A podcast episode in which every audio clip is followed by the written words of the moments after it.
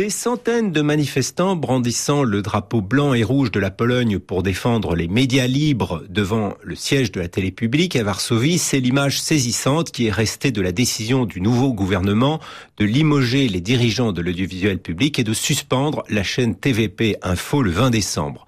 Pourtant, cette décision est loin de marquer le retour à une radio-télévision aux ordres, car c'est plutôt la situation antérieure qui attestait d'un contrôle étroit des moyens de diffusion publique, celle qui prévalait lorsque le Parti national conservateur au pouvoir, le PIS, avait transformé en chaîne de propagande d'État un service public.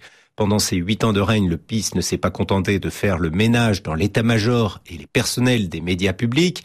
Il a aussi imposé sa ligne éditoriale et permis la calomnie d'une opposition rarement invitée à s'exprimer en plateau. Un seul exemple, les manifestations contre la limitation du droit à l'avortement en 2020 ont été résumées à un bandeau à l'écran les assimilant à un fascisme de gauche. Et le PIS aujourd'hui dans l'opposition est aussi responsable d'une législation qui restreint la liberté d'informer.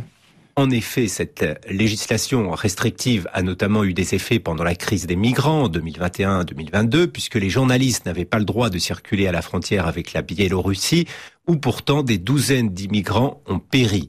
La repollinisation des médias voulue par le pouvoir s'est traduite par de grosses opérations comme le rachat de 20 journaux régionaux, une tentative de taxe sur les médias privés, mais aussi par des attaques verbales contre les journalistes ou des procédures baillons. Et à Maury, pour le nouveau gouvernement, l'heure est aujourd'hui au bras de fer. Oui, plus que jamais, il devra d'abord asseoir la légitimité du président de la télé publique qu'il a nommé, Thomas Sigut, pas simple quand on sait qu'un conseil des médias créé par le PIS a lui-même nommé un ancien présentateur comme patron. Il doit aussi composer avec le président Andrzej Duda qui a mis son veto à une subvention de 700 millions d'euros aux médias publics, ce qui a justifié la liquidation par le gouvernement des trois sociétés de télé, radio et agences de presse qu'il entend restructurer. Pour l'heure, il n'y a plus qu'un seul de programme d'infos sur TVP.